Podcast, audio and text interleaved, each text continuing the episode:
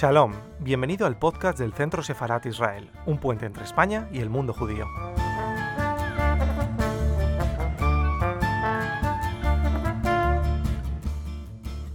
Hola y bienvenidos a la octava conferencia del Seminario Internacional sobre Filosofía y Pensamiento Judío en esta primera edición del año 2020-2021.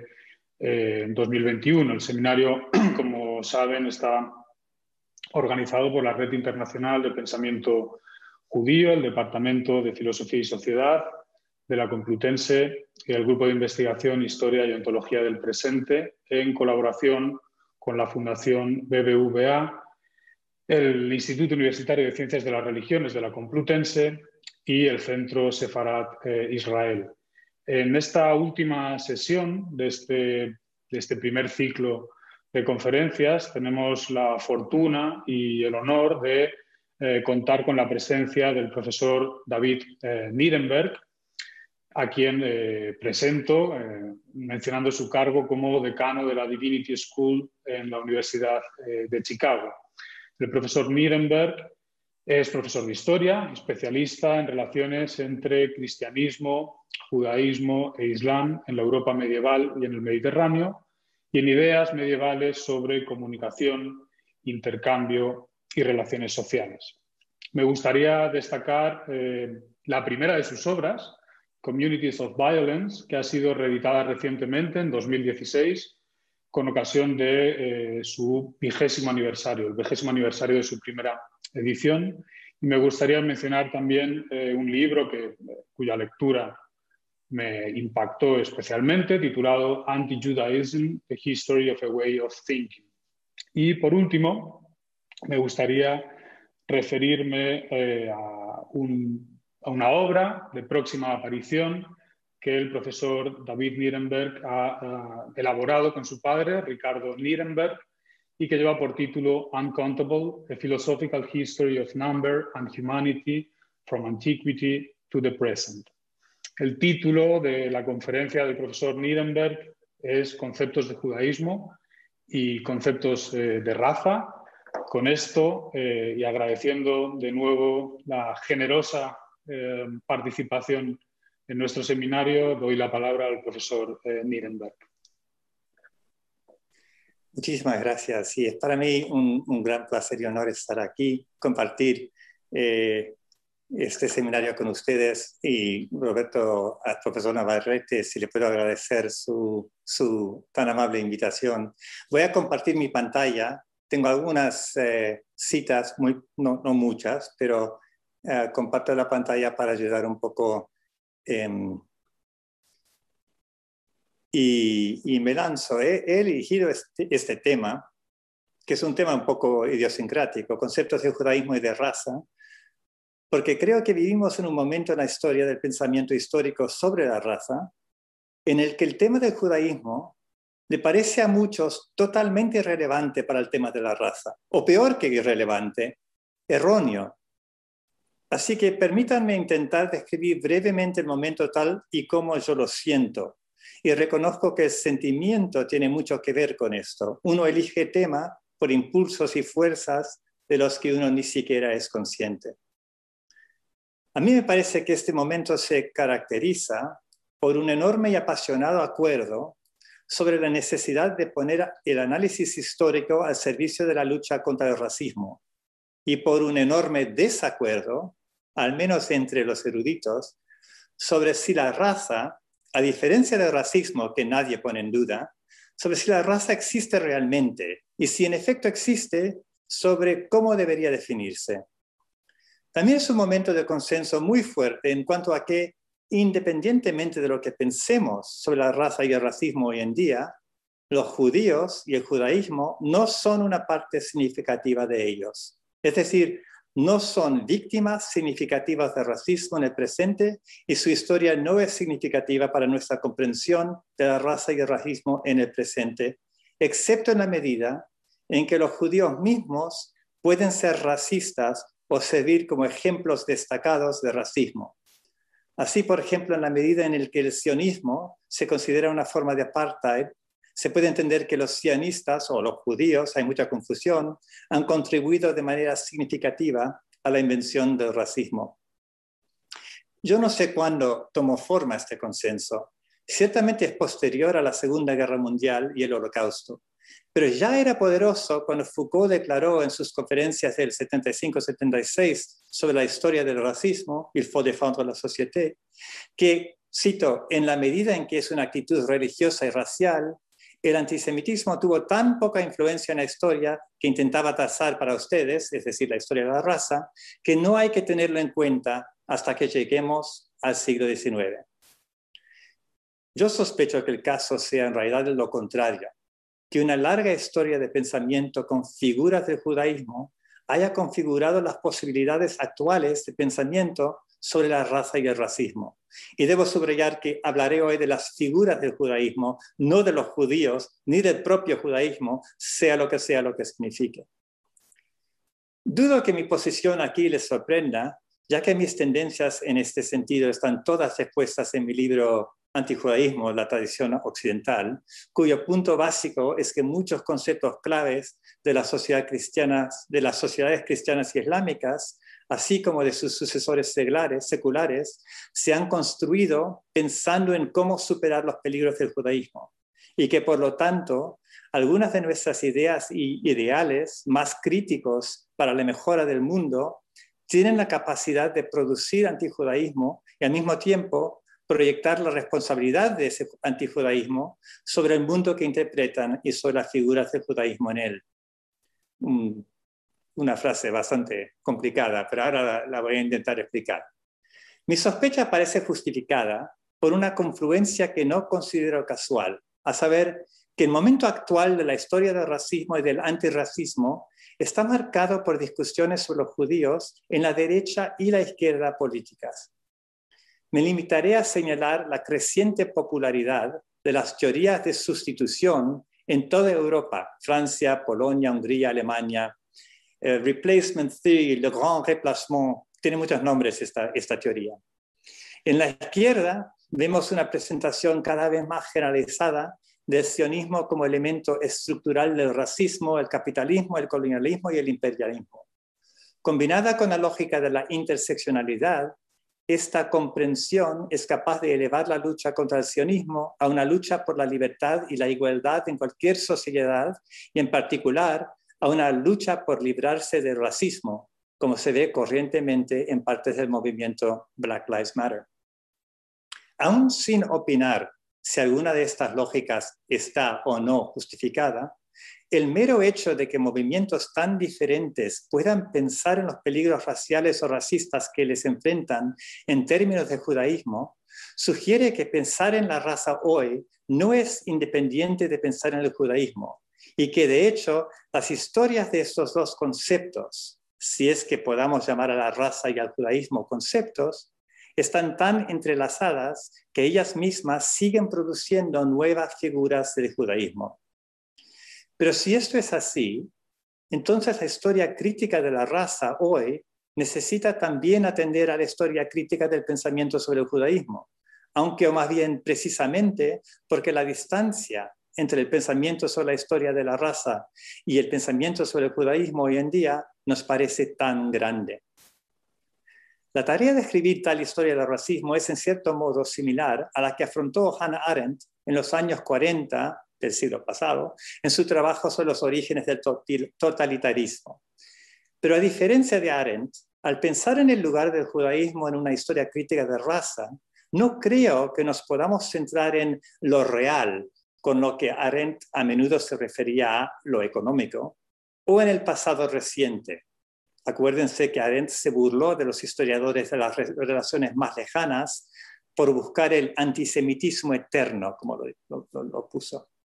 Yo pienso en la profunda frase de Nietzsche, jedes Wort ist ein Vorurteil. Cada palabra es un prejuicio. Si las palabras, los conceptos y las ideas arrastran su historia con ellos en cada uso, entonces lo que se necesita es una historia que se centre explícitamente en la larga relación entre lo que sea que podamos entender por lo real y la historia de los conceptos y de las ideas. Y dado que somos criaturas nacidas en el mundo y el lenguaje, Nuestro presente, aunque siempre cambiante, nunca se libera del todo de los hábitos e historias, las palabras y los conceptos que conforman las formas de pensamiento a través de las cuales aprendemos a crear la realidad. Si nos tomamos en serio las vastas interconectadas historias de esos hábitos y formas, podríamos incluso preguntarnos si es posible hablar de orígenes, como hacía Arendt. En las historias de la raza se habla muy a menudo de orígenes, y eso es en parte lo que me atrajo al tema. La antropóloga Anne Stoller planteó bien la cuestión.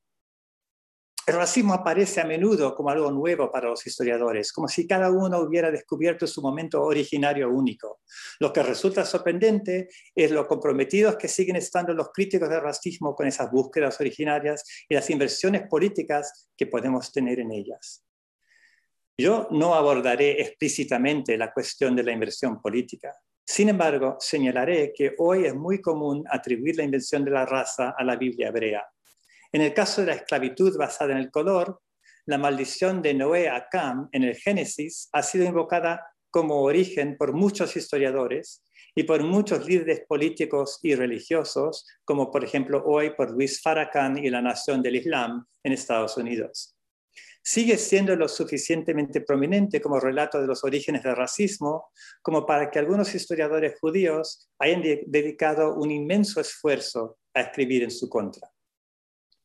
Aún más generalizada es la idea de que el concepto de la semilla de Abraham en la Biblia hebrea representa el matrimonio original de la raza y la religión y la idea conexa del particularismo judío.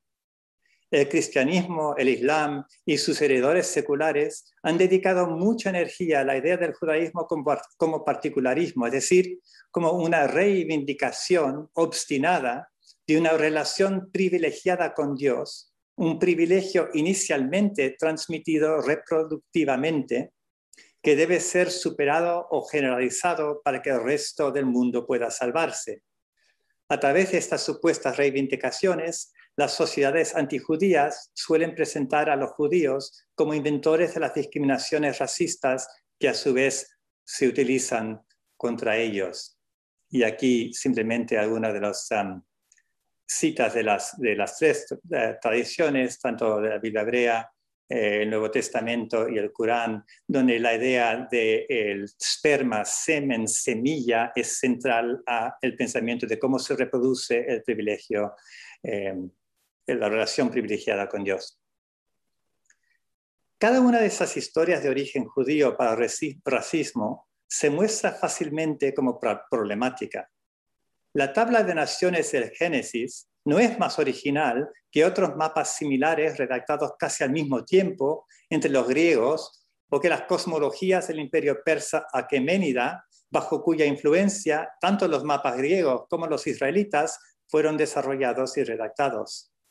Si los tres hijos de Noé se situaron en los orígenes de la esclavitud y la negritud en el islamismo temprano y el cristianismo moderno temprano, en lugar de los hijos de Deucalion, el héroe griego del diluvio, o de los tres hijos del fundador persa Fredon, no es, porque, no es por ningún trabajo realizado por israelitas o judíos, sino porque los conquistadores cristianos y musulmanes llevaron a Sem, Cam y Jafet por todo el mundo. Dada la fuerza de estas ideas de origen, vale la pena repetir lo obvio. No hay nada particularmente judío en el concepto de semilla privilegiada en sus relaciones con la divinidad. La idea de que los dioses, entre otras cosas, cultivan a la humanidad como una semilla y seleccionan a ciertos linajes y pueblos para privilegiar o desarraigar, como podrían hacer los sembradores de los campos o criadores de animales, es tan antigua y generalizada como la escritura misma. Consideremos este ejemplo de un poema sumerio al dios de la fertilidad Ninurta, que data de aproximadamente 2500 antes de Cristo. Y lo pongo aquí, debajo de, varios ejemplos eh, judíos, cristianos y musulmanes. Buen semen, eh, buena semilla, rey elegido por el Dios supremo en Lil. La palabra en este balbal para semen y semilla es la misma, numun, Yo lo traduje utilizando palabras diferentes para variar. Podemos encontrar explicaciones agrícolas, reproductivas y biológicas similares para la transmisión del privilegio y el estigma divinos en todo el antiguo cercano oriente y en gran parte del mundo, desde la primera dinastía histórica de China, los Shang, alrededor del 1600 a.C., hasta Hawái y el imperio inca cuando lo descubren los europeos. De hecho, dependiendo de nuestras definiciones de raza y religión, el fenómeno que a menudo se atribuye al judaísmo es casi universal. Consideremos estas definiciones como punta de partida, y las debería haber puesto en un, gráfico, pero se las voy a leer. La raza es la idea de que muchos atributos de la cultura humana se reproducen como el organismo se reproduce a sí mismo, a través de la semilla y que la transmisión de estos atributos se puede percibir o aún controlar a través del linaje y la genealogía. Y la religión es la, religión, la relación humana con los poderes sobrenaturales y las divinidades, junto con todas las formas de poder y subordinación, patrocinio y privación, bendición y maldición que se, derivan, que se derivan de esa, de esa relación. Son definiciones muy generales. Si esas son nuestras definiciones iniciales y las propongo aquí de forma heurística, no categórica, entonces podemos decir que la relación dinámica entre raza y religión es más antigua que las colinas, anterior a todo registro escrito, y que permanece más fresca que la hierba, animando gran parte de la discriminación actual. Desde este punto de vista, el hecho de que a tantas sociedades cristianas, islámicas y seculares, incluida la nuestra, les haya resultado tan fácil imaginar que la invención del racismo es de alguna manera judía, es simplemente una prueba más de que necesitamos una historia crítica de la coproducción de los conceptos de raza y judaísmo. ¿Cómo deberían los capítulos de una historia crítica de los conceptos de raza y de los conceptos cómo deberían ser los capítulos de una historia crítica de estos dos conceptos. Una historia filosófica de la raza en el pensamiento cristiano y postcristiano occidental podría dar un cierto lugar de honor, no hablo de orígenes, a la labor realizada por las figuras del judaísmo en el surgimiento del cristianismo. A menudo olvidamos que las enseñanzas atribuidas a Jesús y a sus apóstoles contenían muchas preguntas sobre la producción y la reproducción de las relaciones entre la humanidad y la divinidad. Al igual que las de los judíos y los griegos y los persas y los egipcios y los babilonios, las primeras enseñanzas cristianas recurren constantemente al vocabulario de la reproducción y la herencia, la semilla y el semen, la paternidad y la maternidad, la etnia y el grupo familiar, la genealogía y la embriología, el injerto y la adopción, para responder a esas preguntas. Y como todas esas tradiciones anteriores, esas enseñanzas eran ambivalentes, capaces de justificar una serie de posiciones que iban desde el determinismo biológico extremo hasta el universalismo espiritual radical, e incluso ambas cosas a la vez, en la misma frase o gesto. Esto lo vemos ya en, los primeros escritos que se conservan de un seguidor de Cristo, las cartas de Pablo. Pablo no abandonó el vocabulario reproductivo de la semilla, más bien reinterpretó y amplió su campo semántico. Hablando en Gálatas, por ejemplo, de la promesa a Abraham, explica que las palabras no eran y a sus semillas en plural, sino en singular, y a su, su semilla, su descendencia, que significa Cristo, añade Pablo. Al renacer en Cristo, los gentiles obtienen la bendición que corresponde a Cristo, cuya legitimidad como semilla está afirmando Pablo. Es en el curso de este argumento que Pablo ofrece esos famosos versos tomados tan a menudo como una declaración de universalismo. Ya no hay judío ni griego, no hay esclavo ni libre, no hay varón ni mujer, porque todos vosotros sois uno en Cristo Jesús. Y si vosotros sois de Cristo, ciertamente el linaje de Abraham sois y herederos según la promesa. La primera frase suele leerse hoy como un manifiesto universalista, Todas las distinciones de nación y etnia, condición social y género se borran por el bautismo en Cristo. Pero el vocabulario del segundo verso sobre la semilla, el linaje y la herencia va en la dirección opuesta. Sugiere que la asociación entre parentesco, naciones y dioses, tan extendida en el mundo antiguo, sigue de alguna manera vigente. Está claro que el aspecto reproductivo de la promesa de Dios a Israel seguía siendo importante. Menos claro es el sentido de esa importancia. ¿Predica Pablo el fin de cualquier relación entre lo que yo llamo raza y religión o el comienzo de una nueva y poderosa relación entre ambos, ambas? Se han dado muchas respuestas diversas a preguntas como esta. Yo simplemente observaré que en el resto de la carta Pablo no borra las distinciones que estos versículos invocan en sus oposiciones, como tampoco borra la importancia de la semilla. Por el contrario, redobla esas oposiciones para hacer su argumento. Como ejemplo de esa duplicación, consideren su uso de las categorías de esclavo y libre. Una vez más, Pablo invoca el linaje profético. La escritura dice que Abraham tuvo dos hijos, uno de una esclava y otro de una mujer libre. Aquí hay una alegoría. Estas mujeres son los dos pactos, dice. De las dos son los hijos de Agar que nacen en la esclavitud. Hasta aquí hay poco que sorprenda a un lector de las escrituras hebreas del primer siglo y nada revolucionario en el tratamiento de la esclavitud. Lo que sí es revolucionario es el linaje que Pablo presenta como esclavizado, Sinaí, en la Arabia de Agar, representa la Jerusalén actual, pues esta, junto con sus hijos, está en esclavitud. Aquí son los seguidores de Moisés y sus hijos los que están esclavizados. Y para que no pensemos que la esclavitud tiene pocas consecuencias, Pablo saca la más dura de las conclusiones de la biografía de Abraham. Echada a esa esclava y a su hijo. El hijo de la esclava no debe compartir la herencia con el hijo de una mujer libre.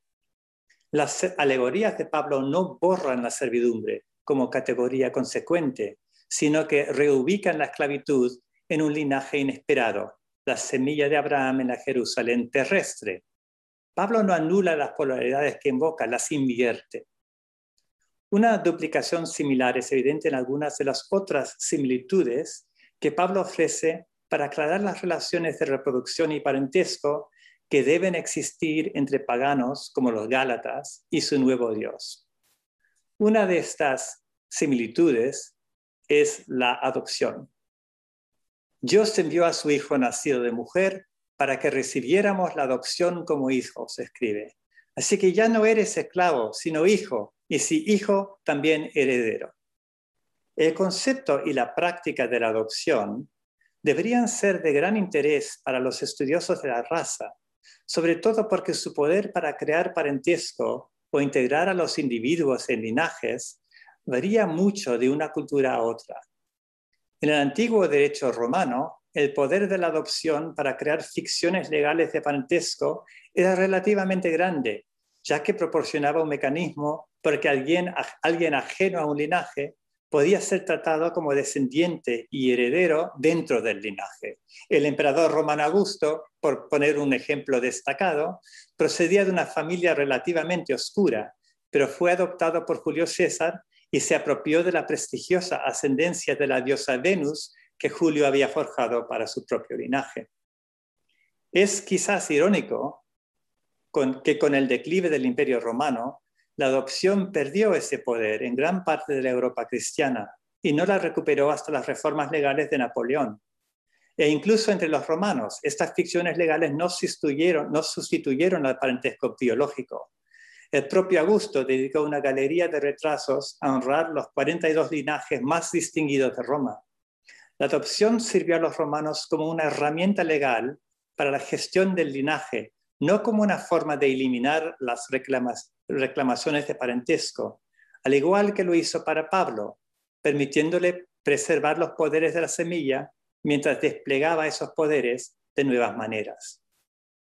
Incluso después de Gálatas, Pablo siguió pensando en analogías reproductivas capaces de incorporar a los seguidores gentiles de Jesús a los linajes proféticos favorecidos por Dios, a juzgar por otra metáfora agrícola que desarrolló en otro texto dedicado a la cuestión de cómo se relacionan judíos y paganos con el linaje de Abraham. La epístola a los romanos utiliza parte del mismo lenguaje que Gálatas para explicar a los paganos de Roma, los paganos cristianos de Roma, eh, seguidores de Jesús, que han recibido el espíritu de adopción. Y si somos hijos, también somos herederos, dice. Pero Romanos agudiza aún más la cuestión. ¿Por qué los paganos son adoptados mientras que tantos de los hijos naturales, es decir, los judíos, no han seguido a Jesús?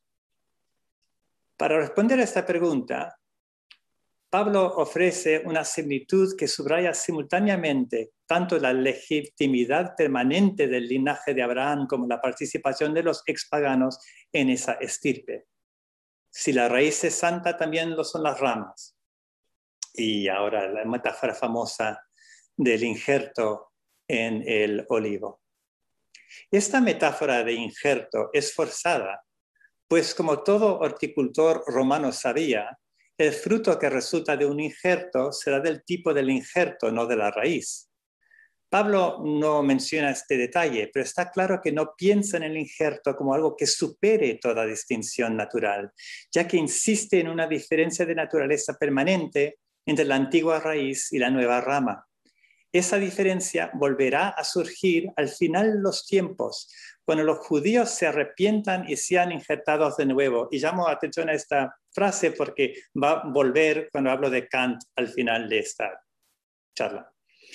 Porque si tú fuiste cortado, del que por naturaleza es olivo silvestre, y contra naturaleza fuiste injertado, ¿cuánto más estos, que son las ramas naturales, serán injertados en su propio olivo? Similitudes como estas y muchas otras extienden, extienden la biología del campo y la familia a la historia de la salvación de la humanidad.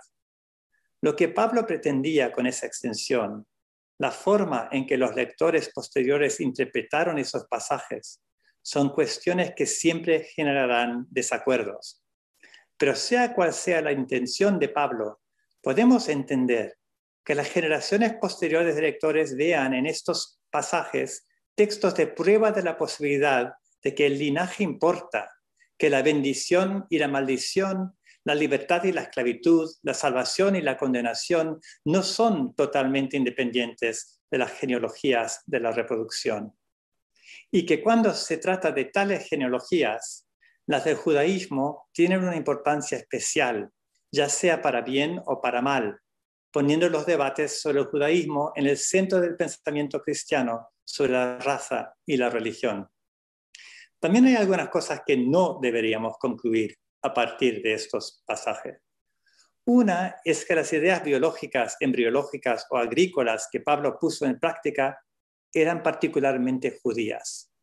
Al contrario, Pablo se basó abundantemente en ideas como el injerto, que es ilegal en, muchos casos en la, en la ley rabínica, y la adopción, que estaban mucho más desarrolladas en el pensamiento persa, griego y romano que en el judío de, su época.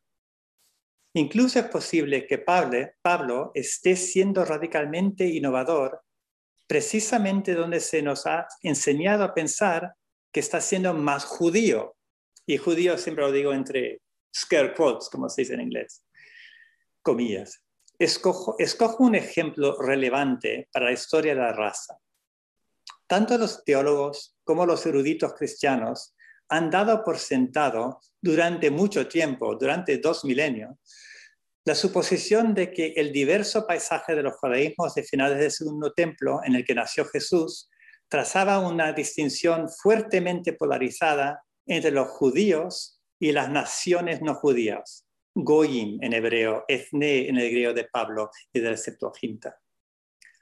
Alrededor del año 200 de la era cristiana, Tertuliano ya argumentaba que las prohibiciones de Pablo sobre el matrimonio mixto de un creyente, un seguidor de Jesús, con un no creyente, estaban contenidas en la ley de Moisés y en la ley del Creador. Aunque la Biblia hebrea no establece en ninguna parte tal prohibición, y los, los rabinos estaban todavía a varios siglos de articular una, cuando Tertuliano escribió. De hecho, el judaísmo del Segundo Templo tenía muchas formas de imaginar a las naciones no judías en su relación con el Dios de Israel. Pablo rechazó una de esas formas en Gálatas, el acto de la circuncisión como camino por el que los paganos podían pasar de su nación a la de Israel. Otro era el modelo apocalíptico, en el que naciones enteras aceptan al Dios de Israel y se les asigna su propio linaje sacerdotal, como en Isaías 66. Incluso podemos encontrar apocalipsis más moderados, en los que las naciones pueden aceptar la ley del Dios de Israel mientras conservan a sus propios dioses, como en Miqueas 4, que interpreta a Isaías 2. Pablo eligió llevar a Israel y a las naciones a una antítesis, a una antítesis más intratable porque tal antítesis se ajustaba a las exigencias dogmáticas de su evangelio, no porque heredara ese punto de vista de las comunidades escriturales judías anteriores, donde no se puede encontrar. Cualquiera que sea la intención de Pablo, su compromiso con la semilla de Abraham en sus epístolas puso las cuestiones del judaísmo o cristianismo de la semilla en el centro de los primeros debates sectarios cristianos. Las discusiones sobre la comprensión adecuada de semilla en la reproducción de la relación humana con lo divino se convirtieron en un punto clave en los debates entre diferentes maestros como Marción, Ireneo, Tertuliano y escuelas, desde las más gnósticas hasta las más antinósticas, casi todas las cuales se entendían a sí mismas como contra el judaísmo. Y, en esa frase estoy, estoy, citando a Tertuliano escribiendo contra Marción, así como por supuesto se consideraban también contra las otras sectas cristianas. Bueno, no tengo tiempo para hablar de esos debates intercristianos, salvo para sugerir en general que en ellos la figura del judaísmo sirvió como punto de proyección para las tensiones creadas en la articulación de ideales trascendentes del espíritu dentro de un mundo en el que las exigencias de la carne eran ineludibles. Estas tensiones produjeron analogías reproductivas profundamente ambivalentes, con el potencial de generar y justificar una gama de posiciones que iban, como ya he dicho, desde el determinismo biológico extremo hasta el universalismo espiritual radical. Y las proyecciones resultantes sobre las figuras del judaísmo eran igualmente ambivalentes y variadas, produciendo posibilidades que incluían la apropiación, la esclavización, la emancipación, la asimilación y el exterminio, quizás excluyendo únicamente la indiferencia. Un proceso similar tuvo lugar en el Islam, aunque no hablaré de ello hoy, con el resultado de que tanto el cristianismo como el Islam produjeron la capacidad de pensarse a sí mismos como universales y de pensar en la resistencia a ese universalismo sea quien sea resistente, hasta un correligionista, como algo judío. Incluso con el cristianismo, como el islam, también produjeron múltiples formas de privilegio y estigmatización articuladas reproductivamente de forma biológica y agrícola en las relaciones humanas. De hecho, a menudo aplicaban esas biológicas a los judíos o a los conversos del judaísmo, mientras que simultáneamente proyectaban la responsabilidad del particularismo reproductivo estigmatizante sobre los objetos judíos de esas exclusiones.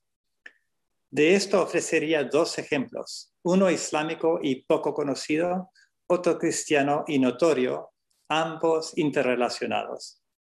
El islámico supuso la conversión forzosa al Islam de todos los judíos que vivían en las tierras gobernadas por los califas almohades en Iberia y el norte de África en el siglo XII.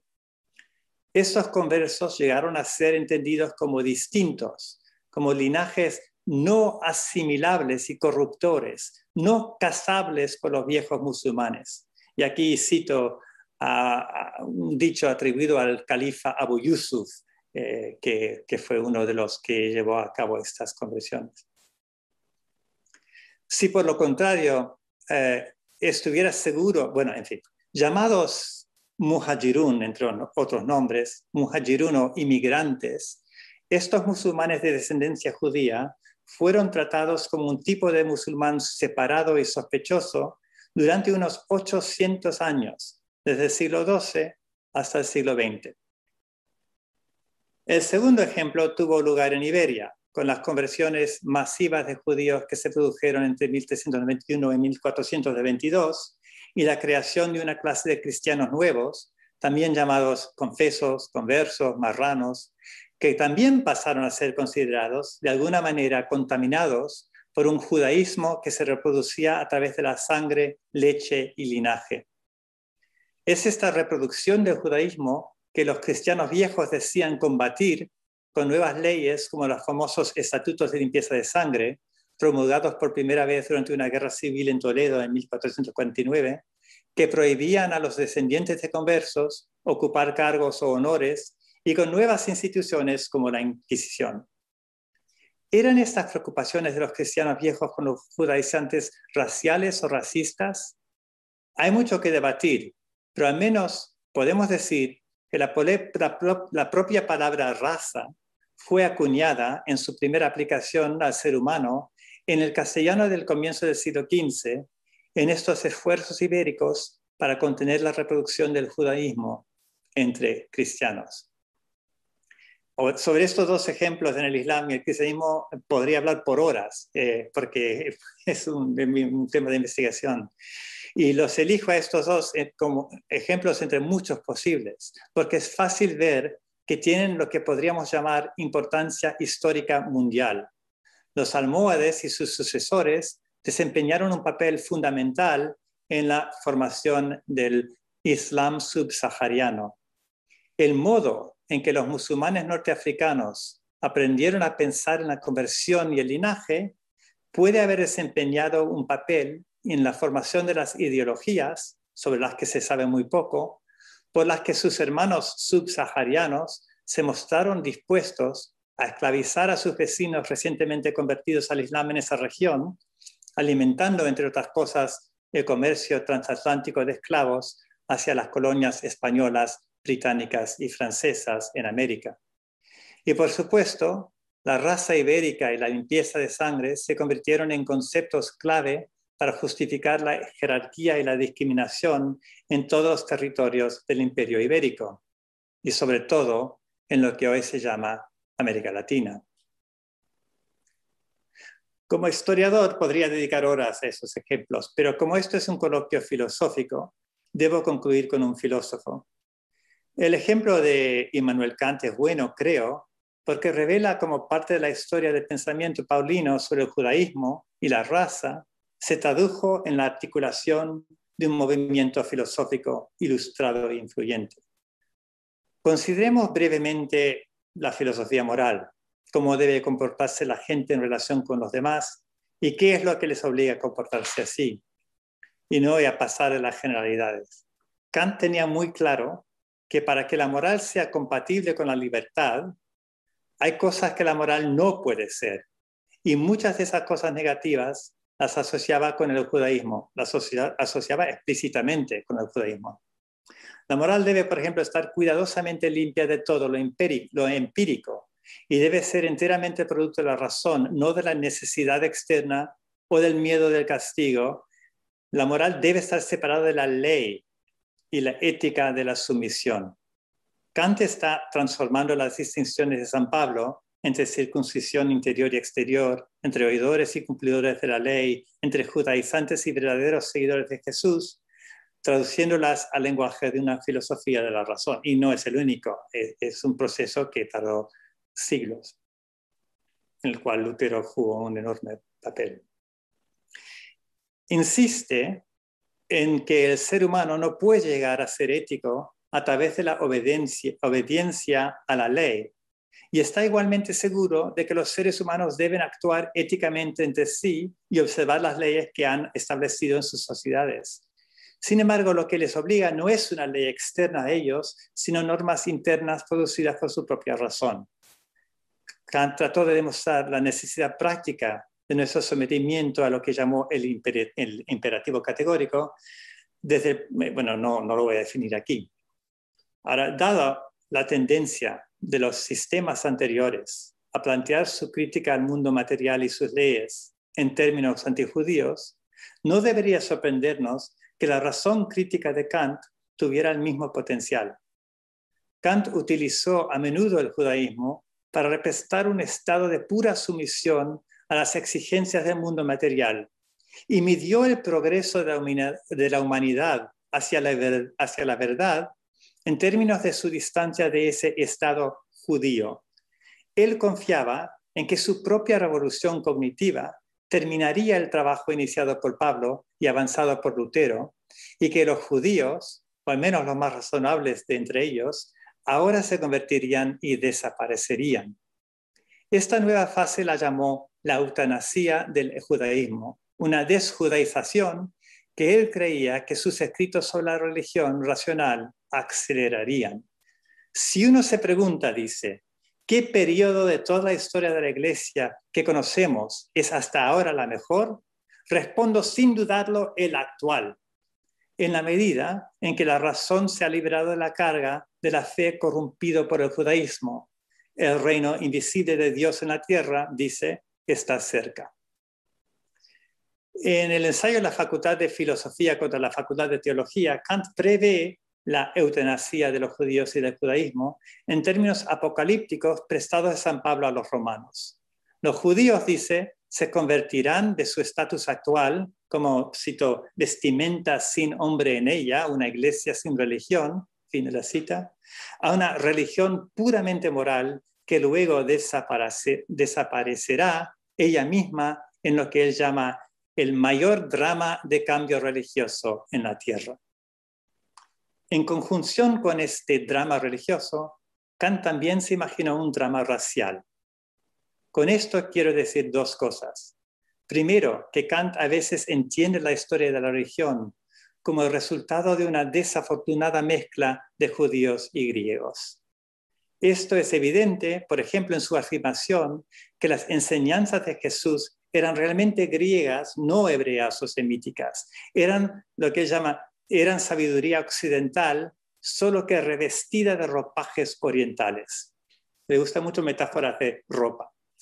De la confusión en este aspecto, insistió Kant, fluyeron, cito, tantos males que la religión provocó. La historia de la religión fue en este sentido una larga lucha contra el judaísmo, un esfuerzo para eliminar la, mezcla judía de lo griego.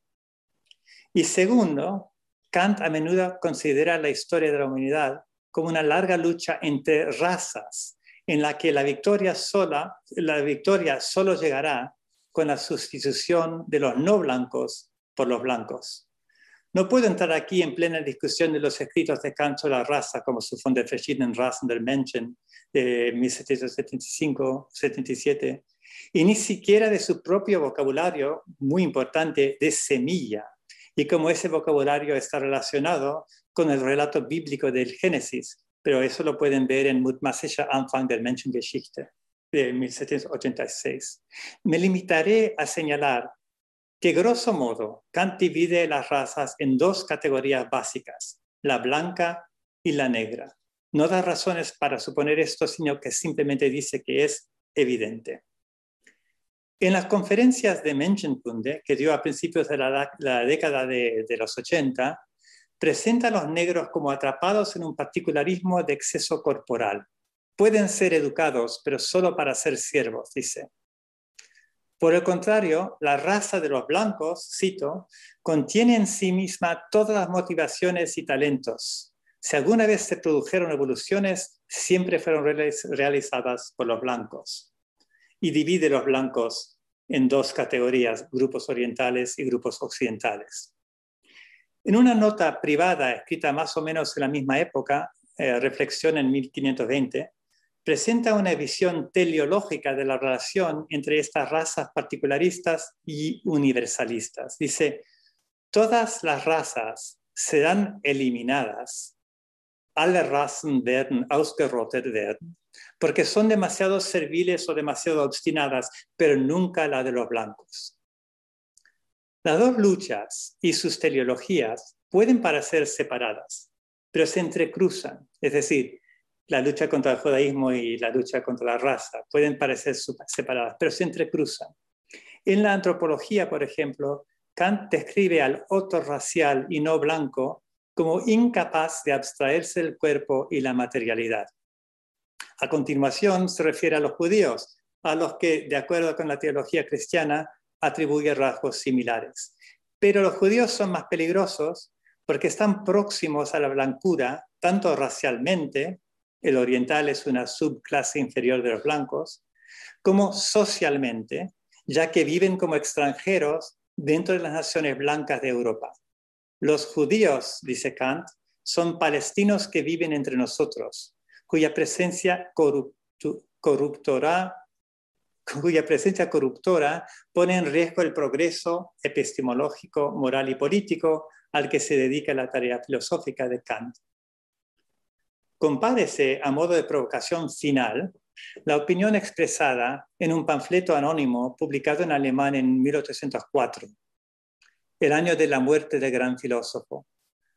Cito, los judíos son la única causa de la degeneración del ser humano de la hermosa raza caucásica, la única causa de todos los seres humanos de color. El panfleto se titula Prueba indiscutible de que el mundo, la humanidad, la cristianidad y todos los estados tendrán que perecer a menos que los hombres judíos sean prontamente masacrados y las mujeres judías vendidas como esclavas. Sus afirmaciones sobre cómo los judíos buscan destruir la raza blanca desde dentro, corrompiéndola con el color, no suenan tan diferentes de las que circulan hoy día entre los teóricos del reemplazo y del genocidio blanco en los Estados Unidos y Europa. Mi objetivo con esta última provocación y con toda mi charla de hoy es simplemente hacer plausible el argumento de que una historia crítica de la raza puede estar entrelazada con una historia crítica de la religión y que ambas pueden requerir una reflexión sobre figuras del judaísmo. Pero también debo subrayar lo que no estoy diciendo. No estoy diciendo que los judíos son víctimas especiales del racismo o el único elemento significativo en una historia crítica de la raza. Lo único que quiero sugerir es que la larga historia del pensamiento con y sobre el judaísmo tiene mucho que ver con la forma en que las sociedades cristianas y musulmanes y sus heredores seculares han imaginado sus ideales universalistas, a la vez que esas mismas sociedades han producido sistemas de estigma y privilegio transmitidos reproductivamente, sistemas justificados y legitimados por analogías biológicas, analogías autorizadas no solo por la experiencia práctica con la reproducción en el mundo, sino también por el redescubrimiento repetido en la enseñanza divina. Cada capítulo de esta historia produjo una relectura de las escrituras y de la historia y de la biología también para justificar nuevas discriminaciones. Esa historia no ha terminado. De ahí la importancia de la atención filosófica a las formas en que la historia de la raza es capaz de reproducir, parafraseando a Marx, figuras del judaísmo desde sus propias entrañas. Les agradezco mucho su, mucho su atención y